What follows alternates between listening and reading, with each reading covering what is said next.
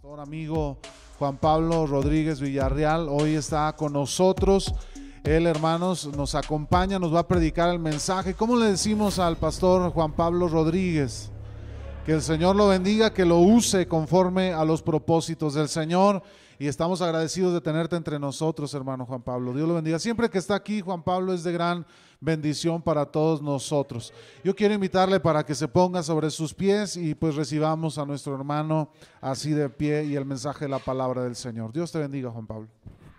Dios les bendiga, hermanos, hermanas. Siempre les digo que me siento de casa, ¿verdad? Le damos gracias a Dios, gracias a los pastores, al pastor Isaac, a la pastora Dina, por la oportunidad y el hermoso privilegio que es siempre hablar de la palabra del Señor. Es un privilegio muy especial y, que podemos compartir eh, la, palabra que Él ha, puesto en nuestro corazón para poder darlo esta mañana a su pueblo. Ahí donde está, tome su Biblia. ¿Le parece que toma su Biblia para poder estar en el mensaje de la palabra? Tome su Biblia. Agradecemos al Señor sus bondades y como bien comentaba ahorita el pastor Isaac, este es el día que ha hecho Jehová. Vamos a gozarnos, a alegrarnos, a recibir lo que Él tiene para nosotros hoy. Vamos a Proverbios capítulo 19. Y hoy vamos a estar compartiendo en este servicio un tema de la escritura, un pasaje que está ahí en Proverbios 19.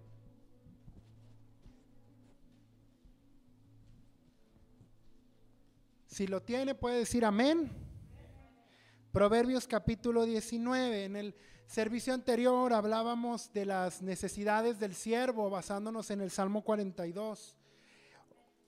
Hoy vamos a basarnos en este servicio en Proverbios 19, versículo 3. Lo leemos juntos, es un solo versículo. La palabra de Dios dice así, hermanos. La insensatez del hombre tuerce su camino, Proverbios 19, 3 y luego contra Jehová se irrita su corazón. Otra vez lo leemos fuerte, dice la palabra, la insensatez del hombre tuerce su camino y luego contra Jehová se irrita su corazón. Oramos. Gracias, hermoso Padre. Gracias porque tu palabra nos instruye, nos enseña, nos corrige, Señor, nos redarguye. Gracias porque a través de la palabra encontramos vida, encontramos solución, encontramos respuesta, encontramos aliento. Muchas gracias, hermoso Padre, por la bondad de hablarnos a través de las escrituras. Prepara nuestros corazones y que esta palabra sea, Señor, regada, echada en tierra, eh, tierra firme, Señor, pero también tierra fértil para que pueda dar fruto. En el nombre poderoso de Jesús. Amén. Y amén. Ocupe su lugar. Puede ocupar su lugar. Bueno, mire, esta, esta tarde quiero compartir con ustedes este tema que he titulado Los territorios de la insensatez. Los territorios de la insensatez. Cuando hablamos nosotros en la Biblia o se nos habla acerca de la insensatez, encontramos bastante que podemos escudriñar. En la vida encontramos dos clases de personas. Aquellos que deciden actuar sabiamente, independientemente de la circunstancia que estén atravesando, pero se quieren someter a Dios, una sabiduría divina, y quieren accionar todo respecto a la sabiduría de Dios. Porque ¿cuántos de los que estamos aquí no atravesamos momentos complicados en la vida? Hemos atravesado cuántas batallas, cuántos valles hemos cruzado. Y la respuesta que nosotros damos a los valles oscuros, a las situaciones difíciles, a las crisis, a los momentos cuando llega el desánimo, cuando nuestra fe es atacada, cuando nosotros nos sentimos que ya no podemos más y decimos, ¿cómo voy a reaccionar ante esta situación? Cuando hay un diagnóstico médico que no nos favorece, cuando hay que arreglar algún asunto en la familia, cuando hay que arreglar algún asunto con otra persona, cuando hay que arreglar alguna situación que nos, parece complicada, ¿cómo reaccionamos? Podemos hacerlo de dos maneras. Y la Biblia habla que hay la forma sabia de hacerlo, pero también hay una forma necia. En Proverbios se describen multitud de, personalidades y cómo podemos también nosotros accionar y reaccionar en medio de las circunstancias. Proverbios nos da bastantes consejos que más allá de ser nada más un libro, como muchos lo quieren ver, las personas que no creen en la sobrenaturalidad de la palabra, que es sobrenatural, que es divina, que es inspirada, lo ven como un libro que tiene bonitos consejos, el, el libro de Proverbios. Pero Proverbios tiene consejos y tiene sabiduría que nos lleva a vivir bien con sabiduría aquí, pero también poder alcanzar las delicias de la bendición de Dios que son eternas. Hay dos tipos de personas, los sabios y los necios. Cuando vamos al diccionario, vamos a buscar, a indagar cuál es el significado de la palabra insensato. El portal Word Reference dice que insensato es sinónimo de alguien alocado. El insensato es sinónimo de alguien loco. El insensato es sinónimo de alguien que es desatinado. La insensatez o el insensato es sinónimo de alguien imprudente, de alguien que no reflexiona antes de reaccionar o de accionar, alguien irreflexivo. Pero también nos dice que es alguien irrazonable. En pocas palabras, el insensato es un necio sin sentido. La insensatez y la necedad van de la mano.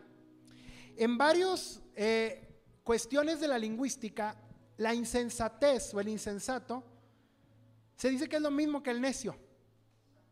Pero fíjese, entre las líneas del libro de Proverbios podemos encontrar una serie de características distintivas de los sabios y de los necios.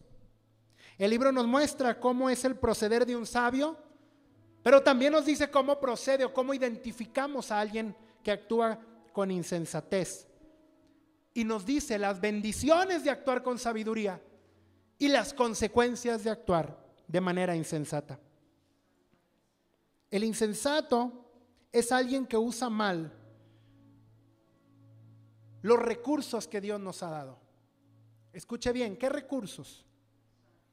El insensato usa mal el andar.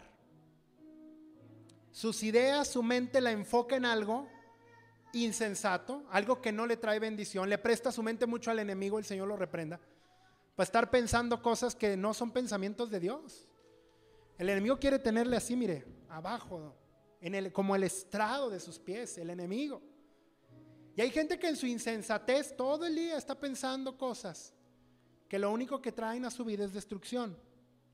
El insensato habla también de manera insensata. Alguien que no es prudente al hablar siempre se está metiendo en problemas. El insensato está en la lengua de todos. El insensato amanece un día sin problemas y él busca los problemas porque si no, no se siente a gusto. Es como su alimento. Dice, hoy voy a comerme un plato, una buena dosis de insensatez. Y con lo que hablamos, demostramos si somos sabios, actuamos con prudencia o con insensatez. El insensato, todas las cosas que pretende que hace, defrauda, no hace mal uso de esas capacidades y de lo que Dios le ha dado para que camine de una manera correcta. El insensato, el necio, es una persona que actúa sin consejo, de una voluntad muy dura, que deja que el entendimiento, eh, que no deja que el entendimiento real de las cosas fluyan de manera correcta y actuar sabiamente. Pero fíjese bien en esto. Y aquí desprendo los puntos del mensaje que hoy quiero compartir con usted. Los necios siempre intentan culpar a Dios cuando ellos mismos y sus decisiones arruinan su vida. Por eso Proverbios 19.3 nos está diciendo que la insensatez del hombre tuerce su camino Y una vez que ya el insensato decidió mal, habló mal, pensó mal, actuó mal, reaccionó mal, hizo todo según un impulso y no según la sabiduría del cielo, le echa la culpa a Dios de que le está yendo como le está yendo. Y el proverbio es muy claro. La insensatez del hombre tuerce el camino y luego contra Jehová se irrita su corazón. El necio no está dispuesto a aceptar el fracaso como propio. Siempre tiene que culpar a Dios de los desatinos y de las consecuencias. Es por eso que en esta tarde yo le quiero invitar a que me acompañe con su Biblia abierta y vayamos en las escrituras juntos analizando los territorios de la insensatez. Cuando somos insensatos, ¿qué territorios pisamos? Si nosotros tomáramos la autopista, la supercarretera y fuéramos a Mazatlán, vamos a ver una serie de paisajes y territorios por los que vamos pasando, ¿verdad? Muy hermosos. Vamos a entrar a la Sierra Madre Occidental y vamos a ver aquellos pinos hermosos, aquellas laderas verdes y luego después de ciertos kilómetros ya pasando los límites de Durango y Sinaloa enclavándonos más al estado de Sinaloa, comenzamos a ver cómo la vegetación comienza a cambiar, cómo el clima comienza a sentirse diferente, cómo lo que vemos a nuestro alrededor ya es otro territorio. Pues es lo mismo en la vida. Sabía que cuando actuamos con insensatez y luego le queremos echar la culpa a Dios de lo que actuamos mal o de lo que hacemos mal o que pensamos mal o hablamos mal, eh, atravesamos muchos terrenos. Y el primer terreno que atravesamos cuando somos insensatos, vamos a atravesar por el valle del egocentrismo. Cuando una persona es insensata, siempre anda caminando por el valle del egocentrismo. ¿Por qué? Porque cuando vivimos aislados y centrados en nosotros mismos, por lo general vamos a decidir y actuar de manera insensata. Dice Proverbios 12:15. Usted puede ir buscando las citas para que vaya corroborando. Pero por supuesto, si apunta, apunte las citas, puede irlas apuntando. Proverbios 12, 15 dice, el camino del necio es derecho en su propia opinión, mas el que obedece al consejo es sabio. Se fija cuando alguien es necio, por lo general es muy egocentrista, es egocéntrico totalmente. Lo que yo siempre opino es correcto. La opinión que yo tengo pesa sobre la de todos y es la única válida. Yo nunca me equivoco. Yo siempre soy el que apunto y digo, te lo dije porque yo siempre tengo la razón. Yo tengo la facultad y la autoridad para hacerlo. Cuando alguien se vuelve insensato, siempre va a estar caminando y va a estar siempre andando por el valle del egocentrismo. No pide consejo. Y la Biblia por eso dice ahí en Proverbios 12:15, eh, el que es necio siempre va a ser recto en su opinión, pero el que es sabio va a obedecer el consejo. Cuando el insensato anda por el valle del egocentrismo, pasa otra cosa. No acepta, aparte de que se aísla en su propia opinión, se aísla en lo que él dice, se aísla únicamente en él. Ah, pero cuando es insensato y en un grado más elevado, jamás va a aceptar consejos. Proverbios 28, 26. Dice la palabra de Dios. El que confía en su propio corazón es necio, mas el que camina en sabiduría será librado. ¿Cuánto necesitamos la sabiduría? Se fija que hay una contraparte bíblica. Nos dice el lado de la insensatez, de la necedad, pero por otro lado nos dice, mira, el necio hace esto, está encerrado en sí mismo, pero cuando alguien es sabio, es capaz de pedir consejo para que se le ayude, pero va a pedir el consejo al lugar correcto, a la persona correcta, a la fuente correcta. Porque luego también hay gente que va y pide un consejo en lugares donde le van a decir lo que quiere escuchar. Y ahí ya no está actuando con sensatez. Si pedimos consejo únicamente a los que sabemos que nos van a adularnos, nos van a dar una dosis de salamería, nos van a decir nada más lo que yo quiero escuchar, eso es insensatez, porque si yo voy con aquellos que nada más me van a decir lo bonito y aquellos que están en una situación complicada, a lo mejor luchando por su matrimonio, pero van allá con aquella, aquella o aquel que les va a decir, no, tú divórciate, tú deja, mira, ya no tiene remedio eso, tú suéltalo, tú ya, este, vete, tú hazlo.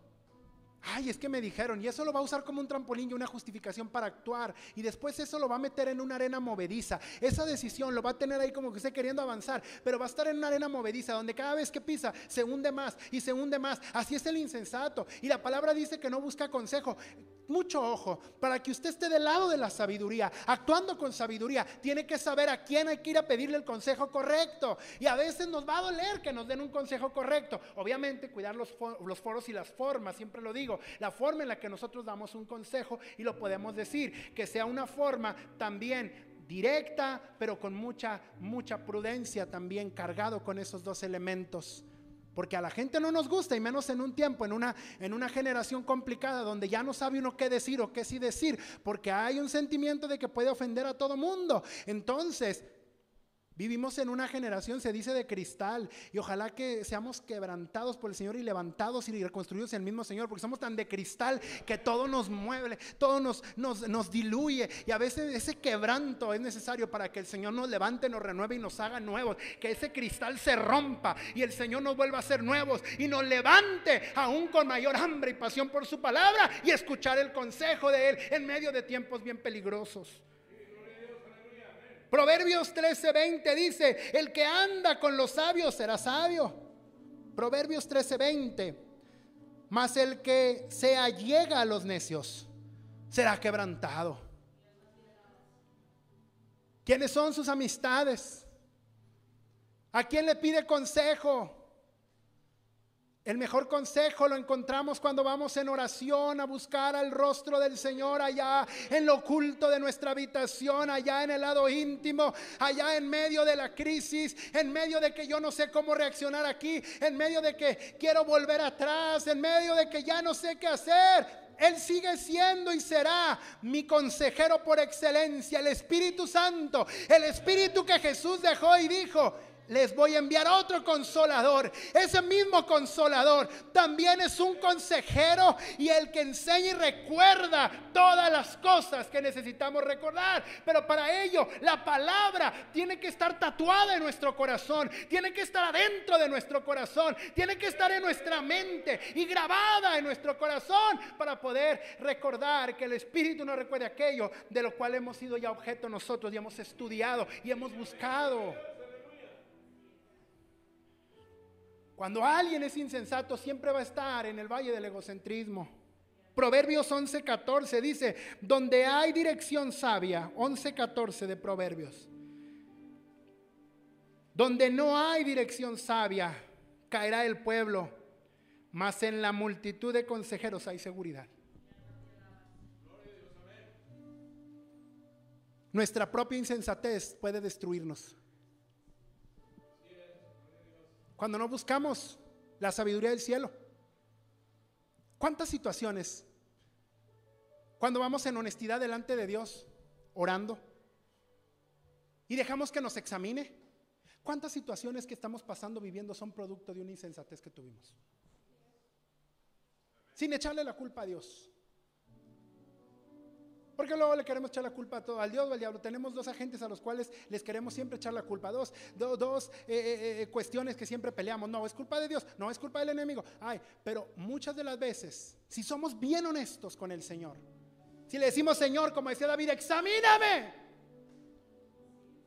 ¿Cuántas situaciones de las que atravesamos es porque actuamos mal, reaccionamos mal, tomamos una mala decisión, no buscamos a Dios, no buscamos el consejo de Dios, no oramos antes de tomar una decisión, no pedimos a Dios su sabiduría, su guía, su dirección, su gracia para poder caminar. ¿Cuántas de esas cosas pasan? Insensatez. Número dos, cuando hay insensatez, vamos a atravesar también, andar por la ladera del destiempo. Primero andamos por el valle del egocentrismo, me aíslo, yo sé, yo todo, yo no necesito de nadie, yo tengo, yo, yo, yo tengo todo para poder salir adelante y nos apartamos de la sabiduría del consejo de Dios. Número dos, cuando hay insensatez, vamos a andar por una ladera del destiempo. ¿Por qué del destiempo? Porque cuando alguien es insensato, actúa conforme a sus emociones y sus sentimientos y no espera que la voz de Dios le dé un ve adelante o frénate o espérate tantito o, o retrocede un poco. Cuando alguien no está sujeto a la voluntad de Dios, cuando alguien no está afinado su oído para escuchar el consejo de Dios, y alguien actúa de manera insensata por lo que siente, por lo que piensa, por lo que le dijeron, por prejuicios, por chismes, por mil cosas. Lo primero que hace es meterse en una circunstancia donde está en destiempo para hacer las cosas. Cuando alguien es insensato, esto lo lleva a perder el sentido divino de los tiempos. ¿Cuánta gente se ha adelantado al tiempo de lo que Dios quería hacer y porque la voluntad de ellos fue que, ay Señor, es que tú no me contestas y yo voy a tener que tomar acciones en esto. Señor, es que tú no me contestaste como yo quería, entonces yo tuve que hacer lo que yo quería para obtener lo que yo quería, de la forma que yo quería, a la manera que a mí mejor me place y me convence. Y después de eso entramos en una serie de problemas y luego queremos ir y decirle, Señor, ¿por qué estoy metido en esto? Tú me dijiste, tú me lo diste, tú me dijiste que avanzara. Y a veces no es cierto, el Señor ni nos ha contestado porque no estamos dentro de su tiempo, porque no estamos obrando dentro de su voluntad, no estamos actuando dentro del parámetro que Él quiere pero es más fácil para nosotros, en lugar de decir, oh Señor, perdóname porque no te escuché, oh Señor, perdóname porque no hice tu voluntad, es más fácil decir, la culpa es tuya, Señor, ¿por qué me está pasando esto? La honestidad es que a veces cuando somos insensatos, se va a terminar la gente metiendo en, en relaciones de noviazgo, los jóvenes, que no es el tiempo de Dios para que lo hagas. Se van a terminar metiendo en las personas en situaciones donde Dios todavía no quiere que estés. Se van a terminar metiendo antes o después del tiempo de Dios, pero no hay nada tan hermoso como esperar, en vez de caminar por la ladera, ese territorio, la ladera del, destiempo, es mejor estar sometidos al Señor para poder caminar en los tiempos de Dios, así sea lento, pero yo prefiero ir lento al paso y al tiempo de Dios que ir rápido a destiempo, donde el final de aquella carretera me va a llevar a una situación que no va a ser muy grata y muy agradable. Tenemos que aprender todos los días a seguir esperando en Dios. Cuando alguien está viviendo en insensatez, esto lo va a llevar a estar fuera de la mirada de Dios. Nos va a alejar de los propósitos de Dios. En primer libro de Samuel, capítulo 13, tenemos un ejemplo. Primero libro de Samuel, capítulo 13, tenemos un ejemplo muy claro. Todo el capítulo habla, no lo voy a leer todo. Ahorita lo vamos a estar desmenuzando en un punto más adelante Primer libro de Samuel, capítulo 13. Todo este capítulo nos muestra y nos lleva a observar contundentemente la guerra que estuvo sufriendo Saúl, el primer rey de Israel, contra los filisteos. Y cuando vemos las decisiones, y las vamos a ir viendo ahorita, las vamos a ir desmenuzando en otros puntos, decisiones que él empezó a tomar nos vamos a dar cuenta que no le fue bien en batalla o hubo muchas situaciones complicadas porque no actuó en los tiempos de Dios. La guerra contra los, filisteos de este capítulo 13 nos muestra lo que es llorar, batallar, sufrir cuando hay insensatez y no actuamos conforme los tiempos de Dios. Señor, que no nos vayamos adelante y que no nos vayamos atrás. Queremos ir contigo. Cuando alguien camina con Dios, vamos al tiempo de Dios. Si Él se detiene, yo me detengo y ahí estoy, porque estoy resguardado con Él. Yo no me quiero adelantar, yo no me quiero atrasar, yo quiero estar. Y cuando hablamos de tiempos, es inevitable hablar de estos dos tipos de tiempo. El tiempo cronos y el tiempo kairos. El tiempo cronos, lo resumo así, lo digo en una sola frase. Es ese tiempo que nosotros como humanos tenemos, que podemos ver en el reloj, el tiempo normal, el tiempo natural, vamos a decirlo así, los tiempos nuestros. Pero también cuando la escritura habla, hay implícito y está ahí el tiempo kairos. Y el tiempo kairos es el tiempo oportuno que Dios dispuso para su intervención en un asunto específico. El tiempo Kairos, ese solo lo maneja Dios, es el tiempo de Dios, ese es el tiempo perfecto.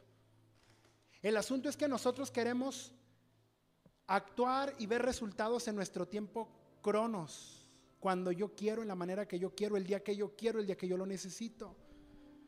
Pero el tiempo Kairos es el tiempo que está medido por Dios y destinado por Dios para que las cosas sucedan. Es un tiempo oportuno. ¿Le ha tocado a veces estar en una situación donde a veces algo es inoportuno.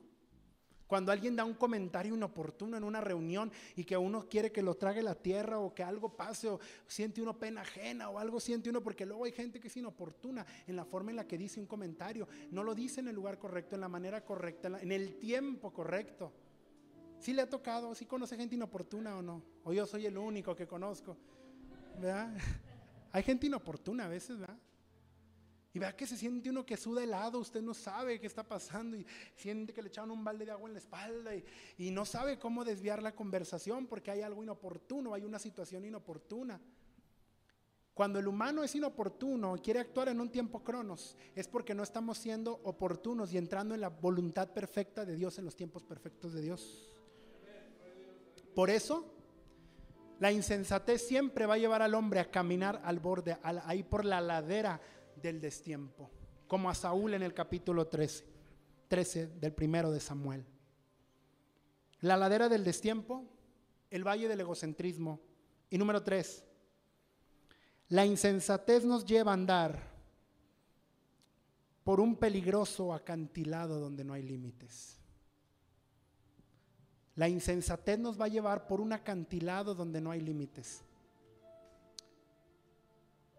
hace un tiempo veía ahí en internet, en las redes, unas fotografías que publicaban este, de, varios puntos de México y decían que el lado de allá, de, Ensenada, todos esos lugares, no sé si aquí alguien ah, tenga familia allá o hayan ido a visitar aquellos lugares, este, yo lo vi ahí por internet, yo no he ido, pero se veían unos acantilados hermosos de aquel lado, ahí, ahí en toda esa, zona de allá de de la Baja de la Baja California, en esos lugares se veían allá este, los acantilados preciosos y decían, no, no es Irlanda, no es allá este, algún paisaje del Reino Unido o de Gran Bretaña.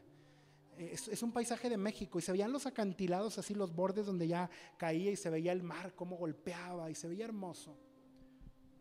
Pero ¿sabe qué pasa? Cuando nosotros somos insensatos, estamos siempre al filo de un acantilado donde ya no hay nada y no hay límites. Y cuando alguien es insensato, es como si en la misma insensatez actúa y quiere aventarse y echarse un brinco allá en ese acantilado o andar ahí donde no hay límites para no saber cuál es su final por la imprudencia que comete.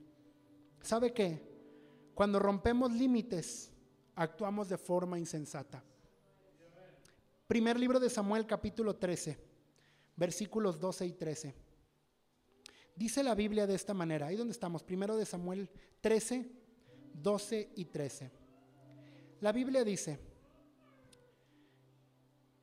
me dije, ahora descenderán los filisteos contra mí a Gilgal, y yo no he implorado el favor de Jehová. Me esforcé pues y ofrecí holocausto. Entonces Samuel dijo a Saúl, ¿qué? Locamente has hecho. No guardaste el mandamiento de Jehová tu Dios que él te había ordenado, pues ahora Jehová hubiera confirmado tu reino sobre Israel para siempre. Se empezó a tardar Samuel en medio de esta batalla que estaba con los filisteos y él era el que podía hacer y ofrecer el holocausto a Jehová, nada más Samuel. Pero a Saúl como rey eso no estaba dentro de su, ese, era un límite que él tenía, no estaba dentro de sus funciones. Y él se quiso adelantar y dice la escritura que él ofreció el holocausto. Y ya venía Samuel, él ofreció. Y cuando llega Samuel, y Samuel lo ve y le dice, locamente has hecho. Prácticamente violó los límites que le correspondían. Fue insensato. Y la palabra locamente que se dice ahí y en otras versiones la podemos hallar de otras formas como sinónimo de la insensatez. ¿Sabe por qué pasó? Violó los límites de lo que le correspondía. Cuando alguien va más allá de los límites que debe, es insensato. ¿Cuántos problemas nos hemos metido por ir más allá de los límites que nos competen? ¿Cuántos matrimonios se han metido en problemas cuando hay familiares extras que se meten a los límites que no les competen cuando son asuntos de dos? Y en ocasiones la insensatez de alguien puede entrar en medio de ese matrimonio, rompen límites y quieren entrar, ir más allá de los límites y meten en problema a toda una familia.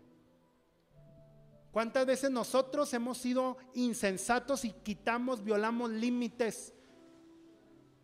Y no reconocemos nuestros límites porque sentimos que nosotros somos los que todo arreglamos, todo solucionamos, todo hacemos bien y decimos, no, yo no, para que me equivoque, es muy difícil, yo, yo todo bien, yo todo lo hago bien, yo no me equivoco, yo hablo la pura palabra que debe de ser, yo digo todo en su lugar, yo no le tengo miedo, tráigamelo aquí ahorita, yo le digo sus verdades y, y actuamos de esa manera, ¿verdad? Decimos que me lo traigan aquí, ahorita aquí nos arreglamos y a veces violamos tantos límites. Y luego caemos en la insensatez y después andamos llorando, ay Señor, ¿para qué abrí la boca de más? Ay Señor, ¿por qué dije esto? No lo quería decir. Ay Señor, ¿por qué tuve que meterme ahí en medio si no era la situación? Cuando en la congregación yo reconozco mis límites también, hasta dónde es mi jurisdicción, lo que yo puedo hacer, mis, mi, mi, área de, de influencia y el área en la que yo puedo actuar y hacer algunas cosas yo voy a estar actuando en armonía con el Señor, sin violar los límites también que tengo dentro de lo que, lo que yo tengo que hacer. Saúl dijo, no, pues está tardando Samuel. A ver, traigan todo porque yo voy a poner aquí. Y echó y puso el holocausto y, lo, y, él ofreció el holocausto. Y cuando llega Samuel le dice, ay Dios mío, locamente has hecho, porque eso le correspondía a él nada más. Nos vamos a meter en muchos problemas cuando somos insensatos y rompemos límites. A veces padres que no dejan que los hijos hagan lo que tienen que hacer, que quieren estar haciéndole a los hijos cuando ya los hijos están ya grandes, de, de una edad donde pueden ser este, ellos hacer cosas, ¿verdad? Todavía a los 40 años en la universidad y lo va a escribir la mamá todavía, ¿verdad? Va a ayudarlo a que haga fila y le lleva su caretita, su cubrebocas y su sándwich. Y lo sienta ahí al niño y la mamá, ya de edad, haciendo fila ahí en el sol, ya toda verde por el sol, sudando, este, desmayada, y, para que el, chamaco no se le vaya a enojar o a enfermar. No, hay límites. Hay situaciones que tenemos que ir también sabiendo hasta qué punto nos corresponden las cosas y hasta qué punto no. ¿Y qué es la instrucción? La Biblia. Cuando pasamos límites y decimos, ay, esto, esto se me hace que este pecado yo sí lo puedo dominar. Ay, ¿por qué tanto es tantito? Y brincamos límites. Y la insensatez nos lleva a la destrucción. Uno más. Vemos también, por ejemplo, el segundo libro de Crónicas, capítulo 16. Segundo libro de las Crónicas, capítulo 16, versículos 7 al 9. Vemos el caso de otro rey, y este rey fue Asa. Fíjese lo que dice segundo de Crónicas 16, 7 al 9. En aquel tiempo vino el vidente Hananí a Asa, rey de Judá, y le dijo, por cuanto te has apoyado en el rey de Siria y no te apoyaste en Jehová tu Dios, por eso el ejército del rey de Siria ha escapado de tus manos. Los etíopes y los libios ¿No eran un ejército numerosísimo con carros y mucha gente de a caballo? Con todo porque te apoyaste en Jehová, Él los entregó en tus manos. Porque los ojos de Jehová contemplan toda la tierra para mostrar su poder a favor de los que tienen corazón perfecto para con Él. Locamente has hecho en esto, porque de aquí en adelante habrá más guerra contra ti. En lugar de pedir el favor de Dios, Asa fue y pidió clemencia, ayuda al rey de Siria y no a Jehová. Pasó los límites. ¿A quién le pide usted ayuda? Cuando algo no se puede, no sale, tenemos que ir a Dios, no violemos límites, vayamos a la presencia de Dios. Si no, terminaremos bien alejados de su voluntad. Número cuatro y último. Dijimos que cuando actuamos de manera insensata, lo primero que pasa es que vamos a andar por el valle del egocentrismo, aislados. Yo solamente soy el que sé, el que puedo, el que tomo las mejores decisiones, el que habla a su tiempo, el que no se equivoca, el perfecto, el que yo, yo, yo, yo, yo. Número dos, dijimos que la insensatez nos va a llevar a andar por la ladera del destiempo, haciendo cosas y actuando todo destiempo, pero muy lejos de la voluntad de Dios, por supuesto. Número tres, la insensatez nos lleva a andar por el acantilado donde no hay límites y hay mucho peligro de caer y ser aniquilados. Cuatro y última, la insensatez nos lleva a andar por el frustrante bosque de lo irreal. ¿Por qué? A causa de la insensatez se han destruido matrimonios, familias, relaciones interpersonales, iglesias, vidas, propósitos. Cuando negamos la realidad y nos basamos en algo irreal, caminaremos cegados y esto nos va a llevar a tomar muy malas decisiones. ¿Cuándo somos insensatos? Cuando no vemos la realidad de las cosas. Si yo sé que yo estoy batallando con algo, atravesando por un momento complicado, pero no busco la ayuda de Dios. Y yo digo, no, no, no, es que todo está bien. Primero están las apariencias. Y empezamos a creernos una historia irreal somos presa fácil del enemigo porque dice, este ya se creyó que está bien, cuando en realidad está en pecado, cuando en realidad está siendo insensato en las decisiones que está tomando. Entonces estamos así, miren, rodeados y viendo que todo, no, todo está bien, pero aquí adentro hay algo que está haciendo producto y en la vida lo que nos está pasando es producto a veces de esa mala decisión de ser insensatos, pero cuando nosotros somos insensatos vamos a andar por un bosque de la irrealidad. Primer libro de Samuel capítulo 13. Vamos otra vez ahí, versículos 5 y 6. Fíjese lo que pasó con Saúl, 13, 5 y 6. Entonces los filisteos se juntaron para pelear contra Israel. Treinta mil carros, seis mil hombres de a caballo y pueblo numeroso como la arena que está en la orilla del mar. Y subieron y acamparon en Migmas, al oriente de Betabén. Cuando los hombres de Israel vieron que estaban en estrecho, porque el pueblo estaba en aprieto, se escondieron en, cuevas, en fosos, en peñascos, en rocas y en cisternas. ¿Sabe por qué pasó esto? Porque Saúl no calculó, no, vio la realidad, que aquellos eran más, que la situación estaba complicada y dijo, no, pues, ¿y sabe qué terminó haciendo? Arriesgando a todo el pueblo. Cuando alguien es insensato no le importa, él termina arriesgando a todos, ¿verdad? Todo está bien y, es como si alguien sabe, anda manejando un carro y sabe que el carro está a punto de desvielarse, que no trae llantas, que las llantas ya están muy lisas, están en peligro de que a lo mejor se, se truenen ahí en la carretera, pero aún así le dice a toda la familia, no, el carro está re bien y se anda calentando el carro y ya está todo mal, no está bien el motor, no está bien nadie. Dice, vámonos ahorita a agarrar camino para Mazatlán. ¿Qué les parece? Nos vamos a Mazatlán ahorita. Salimos del culto y nos vamos todos, sin llantas, con el carro a punto de desvielarse, el carro se calienta y el carro anda en muy malas condiciones, pero aquel insensato dice, vámonos que yo invito y se quiere llevar a toda la familia sabiendo que el vehículo en el que van a ir no está bien, no es del todo bien, está viviendo esa persona en una cuestión irreal y está exponiendo a los que andan con él. ¿Sabe que cuando somos insensatos así es? Ay, no, todo está bien, todo está bien, todo está bien en mi vida, en mi familia, en mi casa, en mi todo.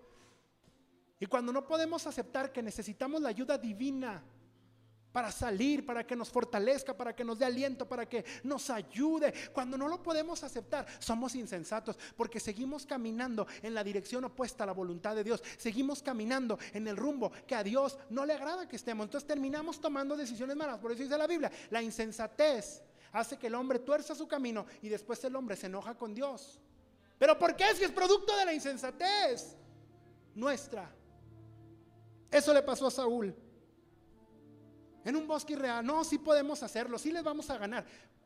Cuando vieron el tamaño de la batalla, y no porque Dios no estuviera con ellos, se nos quiere enseñar una lección también espiritual y moral. Seamos prudentes. Y vieron y empezaron a correr y unos se van entre las peñas y otros se van por otro lado y otros se van a esconder porque dijeron, ¿cuándo la vamos a hacer? Pero es que el rey había dicho, cuidado, a quienes exponemos con decisiones insensatas que nosotros estamos tomando, porque podemos llevarnos en esa misma carreta a toda la familia, a los que amamos, a los que servimos, a los que están ahí, cerca de nosotros. Voy terminando. La insensatez nos lleva a andar por el bosque de la irrealidad. Cuando negamos la realidad, sufrimos muy graves consecuencias. Saúl ignoró el tamaño del ejército de los filisteos y en el capítulo 13, versículo 22, ahí mismo donde estamos, dice, así aconteció que en el día de la batalla no se halló espada ni lanza en mano de ninguno del pueblo que estaba con Saúl y con Jonatán, excepto Saúl y Jonatán su hijo, que las tenían. O sea, ahora sí que fueron a la guerra sin armas. El insensato hace eso. Quiere pelear una guerra cuando no hay armas. El insensato quiere aventarse a tomar decisiones cuando no ha consultado a Dios. El insensato quiere ir a hacer cosas, ir y venir, sin, sin, sin reconocer realmente si Dios es el Señor de su vida. Es peligroso. Por eso quiero recapitular y concluir. La insensatez nos lleva por el valle del egocentrismo, nos pasa por la ladera del destiempo y luego nos lleva al acantilado donde no hay límites para después hacernos caminar por un bosque de la irrealidad. ¿Y sabe qué produce todo eso? Nos enferma espiritualmente. Nos hace vivir una vida difícil, no porque sea que Dios nos quiere tener así o el enemigo viéndonos así mal el enemigo el Señor lo reprenda, obviamente sabemos lo que Él quiere hacer.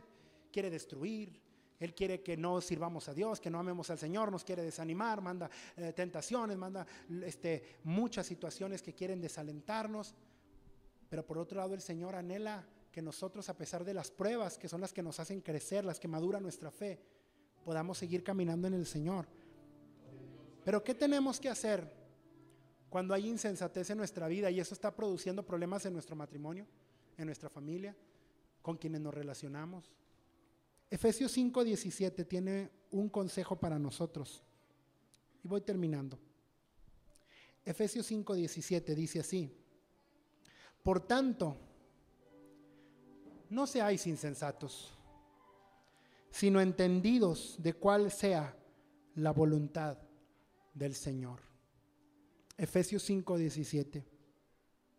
No seamos insensatos seamos entendidos en cuál es la voluntad de Dios para nosotros. Hermano, como que yo pienso que la voluntad de Dios es que yo me vaya con un inconverso. ¿Usted cree que eso va a ser la voluntad de Dios? Como que yo pienso que la voluntad de Dios es que este, yo haga esto o aquello, aunque viole los principios divinos, pero yo pienso que es la voluntad, no ande pensando que es la voluntad de Dios, mejor sométase a la voluntad de Dios y diga, voy caminando seguro porque el Señor va conmigo. No se dieron a lo mejor ahorita las cosas, pero se darán más adelante. Tres cosas.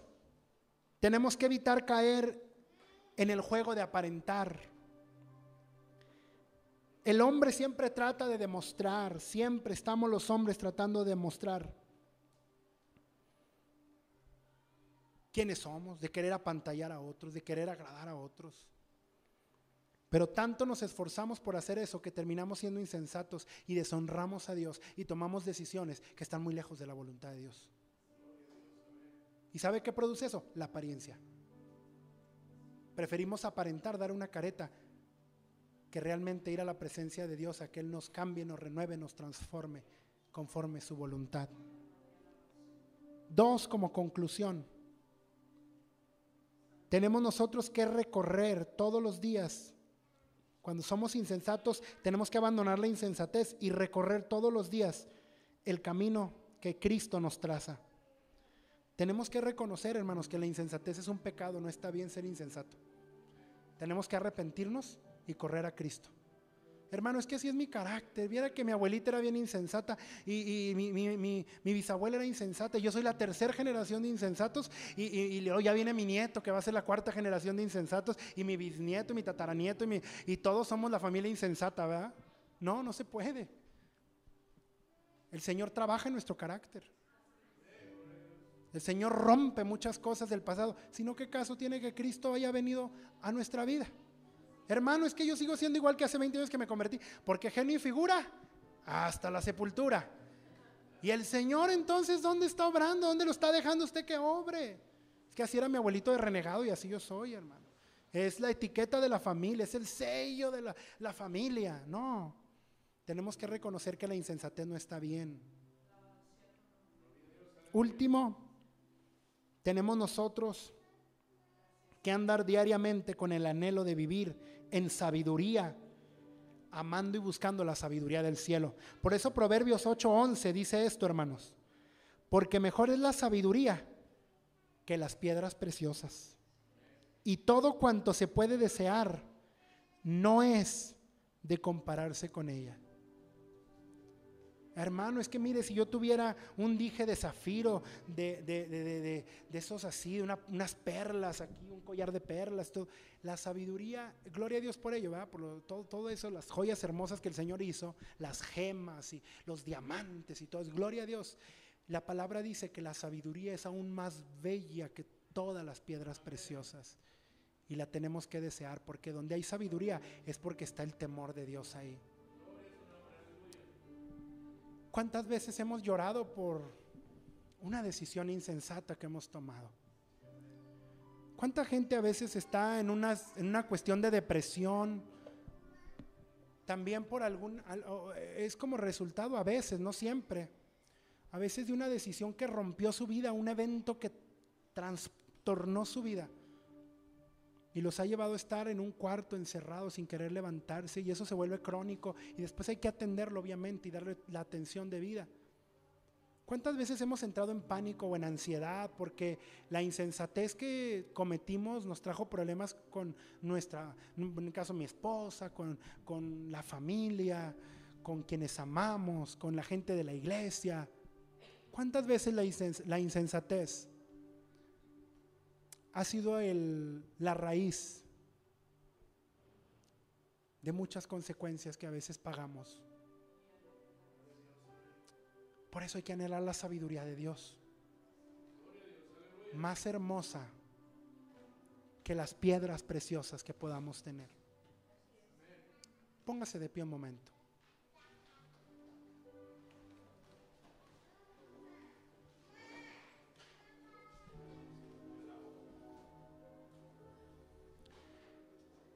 ¿Cuántos caminos espinosos nos hubiéramos ahorrado si hubiéramos actuado con sabiduría?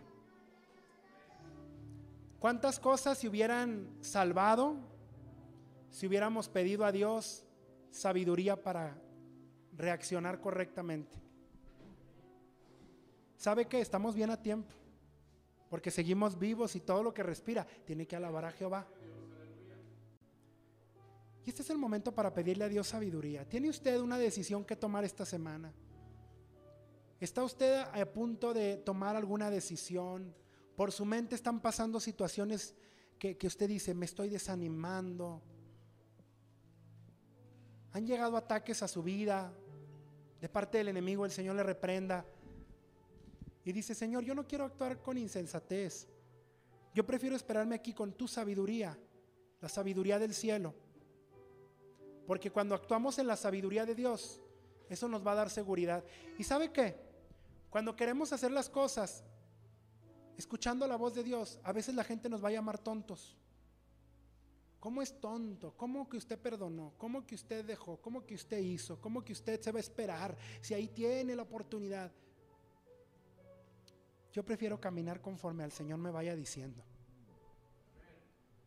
Decirle, Señor, si a lo mejor alguna cuestión de insensatez está trayendo una tormenta sobre mi matrimonio, ayúdame.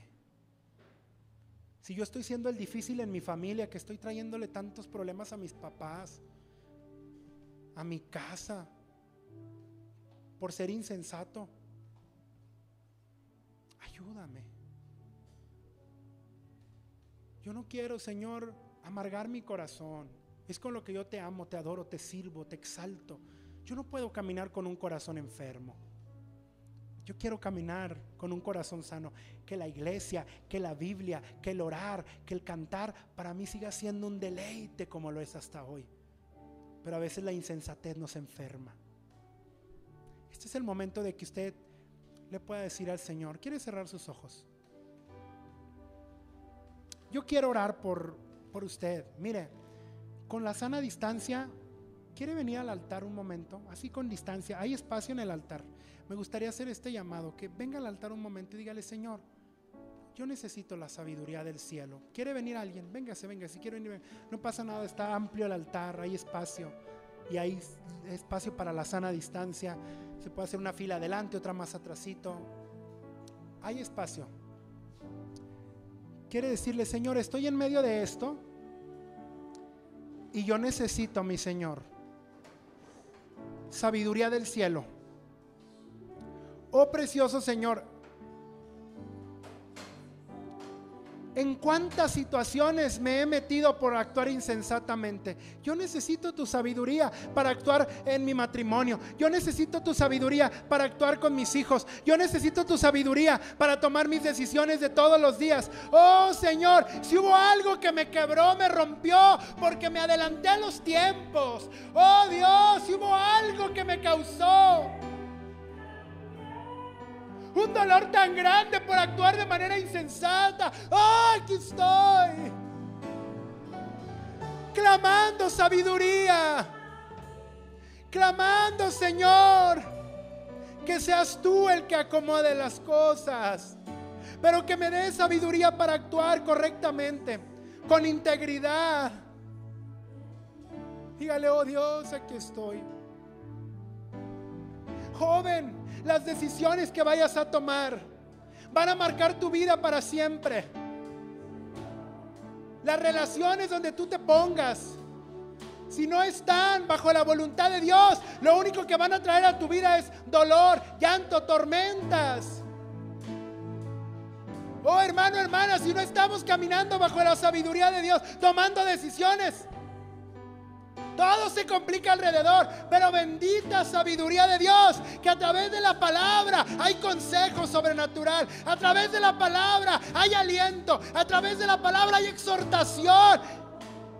La queremos Dios. Gloria, gloria, gloria al Señor. Dígale a mí, dame sabiduría, oh, yo quiero del cielo. Quiero amarte con sabiduría. Quiero actuar con sabiduría. Quiero reaccionar con sabiduría. No quiero reaccionar conforme el momento, el enojo, el coraje, la ira. Yo quiero sabiduría del cielo. Yo quiero hablar en sabiduría. No quiero que mi boca se convierta en un látigo, en una espada que hiere, que lastima, que está nada más contra los demás. Dame sabiduría, Dios. Cuando el chisme quiere atormentar, quiere venir y, hacerme parte, de que yo también participe de allá, de, crucificar o comerme al otro con mis palabras o lastimar al otro. Oh Señor, ayúdame, yo quiero ser sensato, sabio cuando hay un problema en casa, yo quiero que tu presencia, que tu espíritu, primero orar y decir aquí que nos recomiendas, Espíritu, para poder decir, le ha parecido bien al Espíritu Santo y a nosotros, como dijeron los apóstoles allá en aquel concilio en Jerusalén. Pero no actuar conforme mi coraje, mi enojo, mi frustración. Yo quiero actuar conforme tú quieras, Señor. Dígale, lléname espíritu, lléname espíritu, lléname espíritu. Yo quiero de ti. Yo quiero de ti. Gloria a Dios. Gloria al Señor. Adore, adore, adore.